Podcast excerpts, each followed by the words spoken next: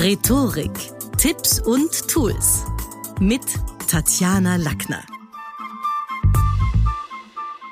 In der heutigen Podcast-Folge geht's um die Frage, was musst du als Keynote-Speaker alles wissen?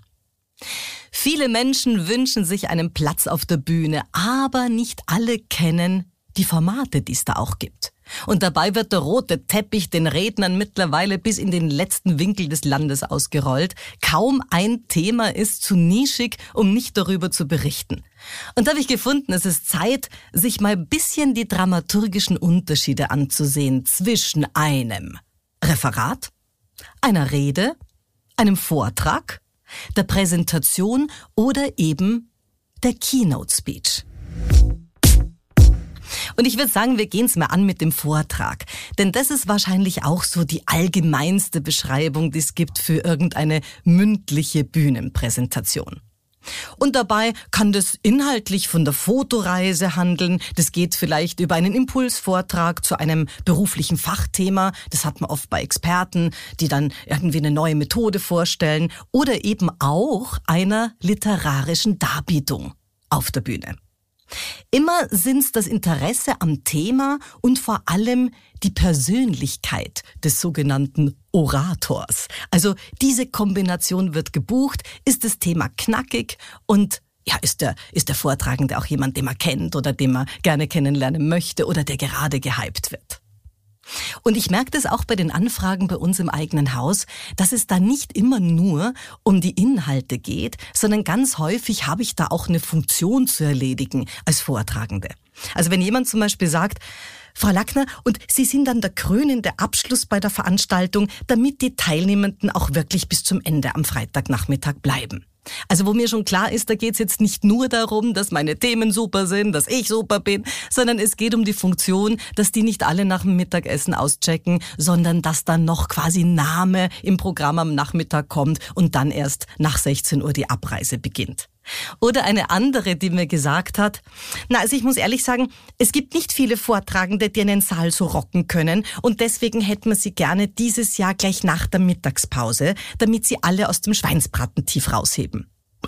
Okay, also das heißt, meine Aufgabe ist, alle aufwecken, nachdem die Knödel serviert wurden und die Nachspeise verdaut ist. Das heißt, hier geht's um Themen, die relevant sind, aber auch ein Stückchen um die Rednerpersönlichkeit.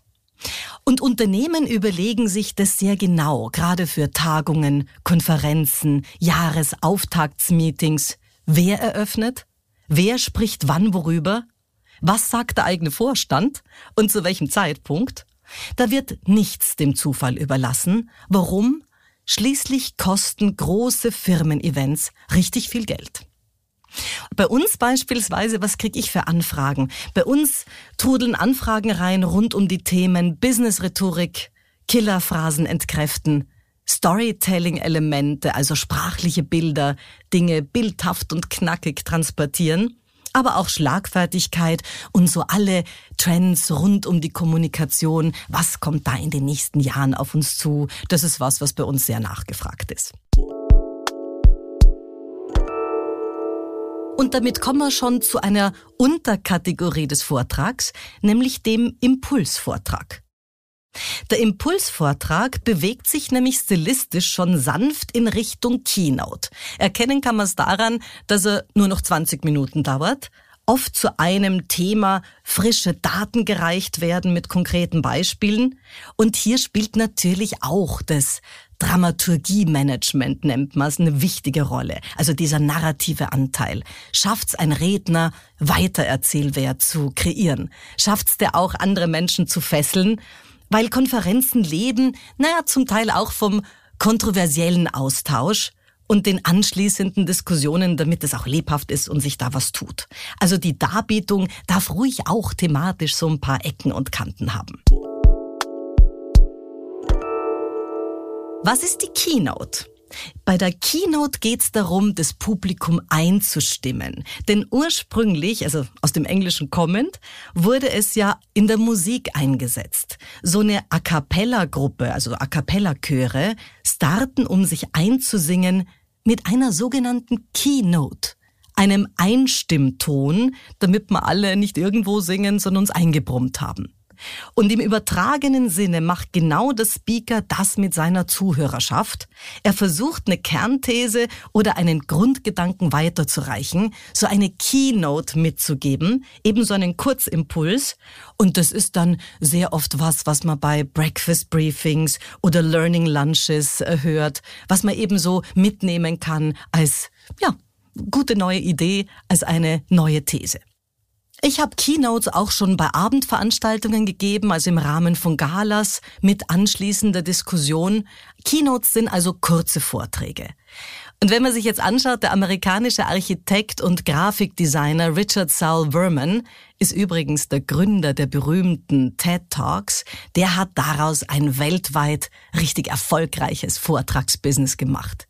Jedes Jahr hatte der die Aufgabe, bei der Innovationskonferenz in Monterey, also in Kalifornien, da irgendwie neue Speaker zu bringen und dann tolles Programm herzubringen und, und, und das zu leiten und zu gestalten. Und das ist gar nicht so leicht, wenn man da ah, Themengebiete hat wie Technology, Entertainment und Design, also TED, daher kommt die Abkürzung TED. Und da hatte er schon ganz prominente Speaker. Also ich denke da an den ehemaligen amerikanischen Präsidenten Bill Clinton oder an Jane Goodall, die ich selber auch persönlich kennengelernt habe, eine beeindruckende Frau. Oder Richard Branson, den, den Mann, der die Virgin Airlines erfunden hat, Bill Gates natürlich auch.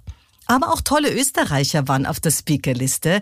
Einer, den man demnächst auch im Talk mit Tatjana hören wird, in meinem anderen Podcast, nämlich Stefan Sagmeister, der bereits viermal im TED-Format vorgetragen hat.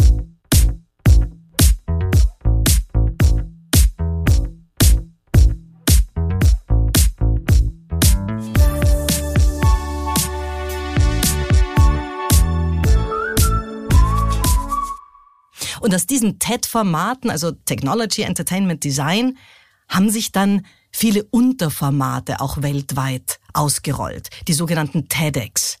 TEDx, also TED mit einem X dran, ist so ein Ableger von dem Originalformat und hat dann in vielen Ländern Redner animiert und viele wurden auch nominiert, dass sie da ihre kurzen Themen und knackigen Präsentationen auf die Bühne gebracht haben. Denn nur 18 Minuten darf so eine Keynote lang sein. Also ich weiß es ziemlich genau, denn ich habe mich sehr gefreut. 2022 hatte ich mein TEDx-Debüt in Salzburg und auf YouTube kann man sich sämtliche Speeches der Sprecher aus den letzten Jahren und Jahrzehnten natürlich abrufen und, und anschauen.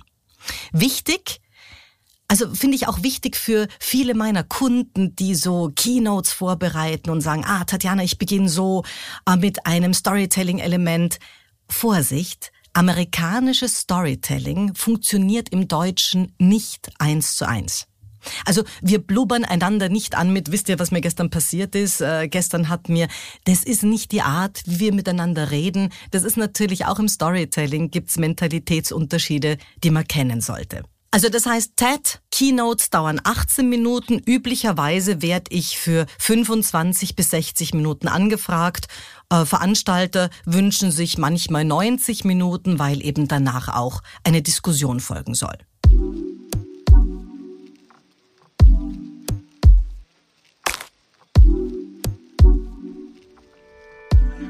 Und damit sind wir bei einer völlig anderen Gattung, die wir eher noch aus Schule und Uni kennen. Das waren Zeiten. Nämlich das Referat.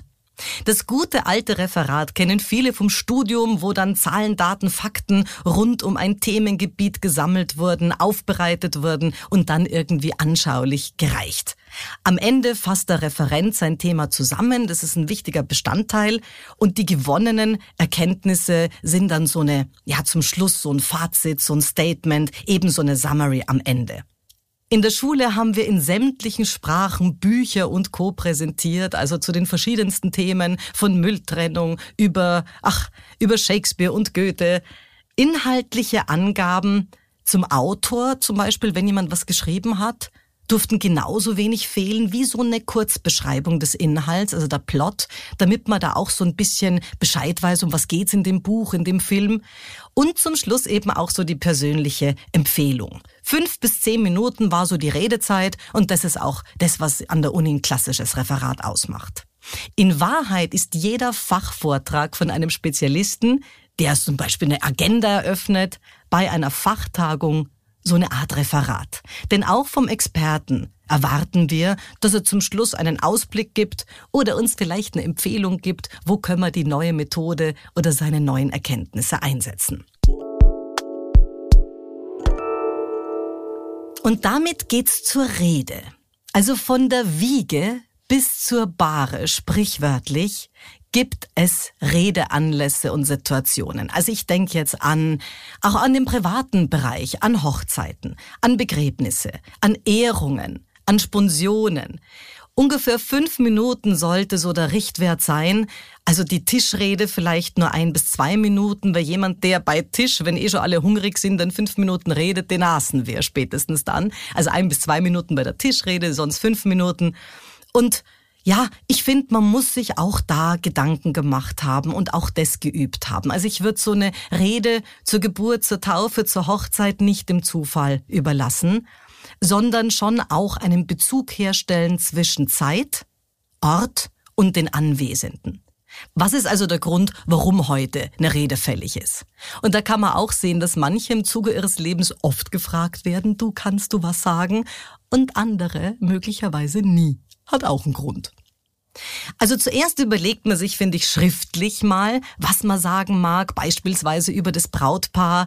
Und dann wird die Rede so lange geübt, bis sie sitzt. Und die darf nicht klingen wie eine Lesung, sondern die muss frei sein. Und da kann das Handy, auch das Smartphone, ist ein ausgezeichneter Coach dafür, um entweder mit Video oder Audio sich mal anzuhören, wie klingt denn das? Ist es zu schnell? Ist es zu lahm? Hat es genug Drive? Ist es auch zugewandt genug? Ist es sympathisch genug? Stellt es unsere Ehrengäste auch wirklich in den Mittelpunkt? Wenn das alles passt, dann kann man es ja angehen.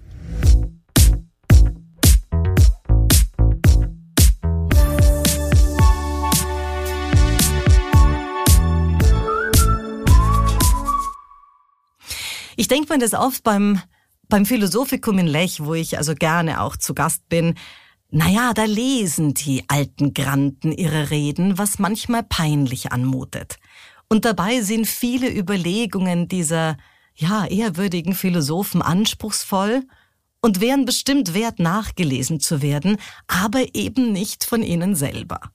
Denn eine vorgelesene Darbietung ist immer wenig ansprechend. Professionelle Sprecher und moderne Denker reden deshalb frei. Richard David Brecht ist einer, den ich mal interviewt habe, auch im, im Zusammenhang mit Lech und den habe ich dort gefragt, ja, wie das so ist mit der Rede. Ich habe ihn darauf angesprochen, weil er war letztlich der Einzige an dem Tag und das Philosophikum dauert immer von Donnerstag bis Sonntag und an seinem Tag war er der Einzige von der gesamten Veranstaltung, der freigesprochen hat. Ohne Lesung. Und er hat's bestätigt, ja, er braucht schriftliche Vorbereitung, aber die mündliche Darbietung ist eben dann besser nicht vorzulesen. Und damit sind wir, wenn wir über Vorträge, Referate und Reden sprechen, auch ein Stückchen beim Thema Dramaturgie und Rededesign. Reden, Vorträge und gelungene Keynotes brauchen dramaturgischen Schliff. Wo und an welchen Stellen des Vortrags eignen sich vielleicht irgendwelche visuellen Hilfsmittel. Also irgendwie ein Film, der eingespielt wird oder Fotos oder was auch immer gezeigt wird.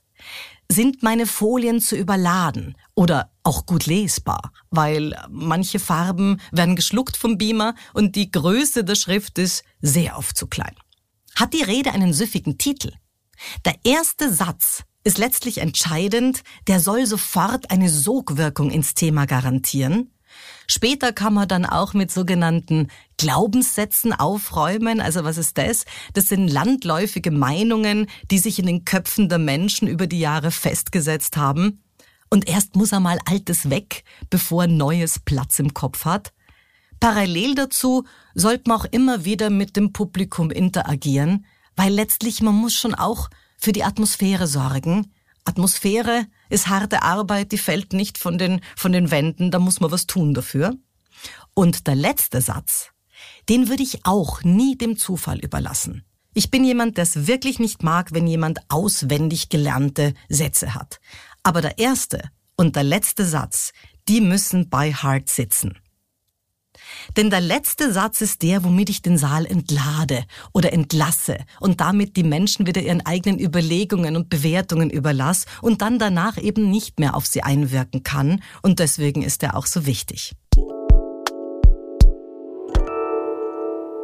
Und jetzt noch beim Thema Charts oder Folien oder was auch immer man dafür visuelle Transportmittel verwendet. Ich finde es wichtig, präsentier du dich und nicht deine Charts. Da gibt's so diese 10, 20, 30 Regel und die gebe ich da gerne auch mit. Wofür steht es? Maximal 10 Slides sollten gezeigt werden oder eben Charts. 20 Minuten reichen dafür und die Schriftgröße nicht kleiner als 30 Punkt. Also 10, 20, 30, 10 Folien, 20 Minuten, Schriftgröße 30. Auch zu dieser Minute, jetzt im Moment, gibt's weltweit Millionen Präsentationen, wo vielleicht dann morgen wieder nicht klar ist, was hat der gesagt, der Weitererzählwert nicht gesichert ist.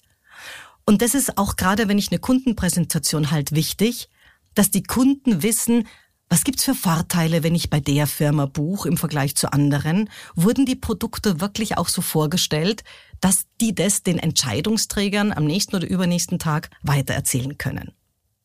Es gibt ganz, ganz viele, die jetzt gerade neu gründen und dann pitchen müssen, ihr Startup pitchen müssen vor möglichen Investoren. Und andere müssen vielleicht konzernintern den neuen Quartalsbericht präsentieren oder die Zahlen darlegen. Fazit. Eine gute Präsentation, egal in welchem Format, braucht die richtige Atemtechnik, klare Artikulation und optimalen Stimmeinsatz. Im Tonstudio wird zum Beispiel bei uns sehr oft werden da Präsentationen vorbereitet, da wird an der Modulation gearbeitet, am nötigen Pausenmanagement, weil halt Monotonie kein guter Botenstoff ist, um frische Ideen oder neue Produkte oder einen Gedanken einer Keynote zu transportieren. Deswegen nimm dein Handy als Coach und schau dir an, wo gefällst du dir, was findest du selber, braucht noch mehr Schwung. Das war's für heute.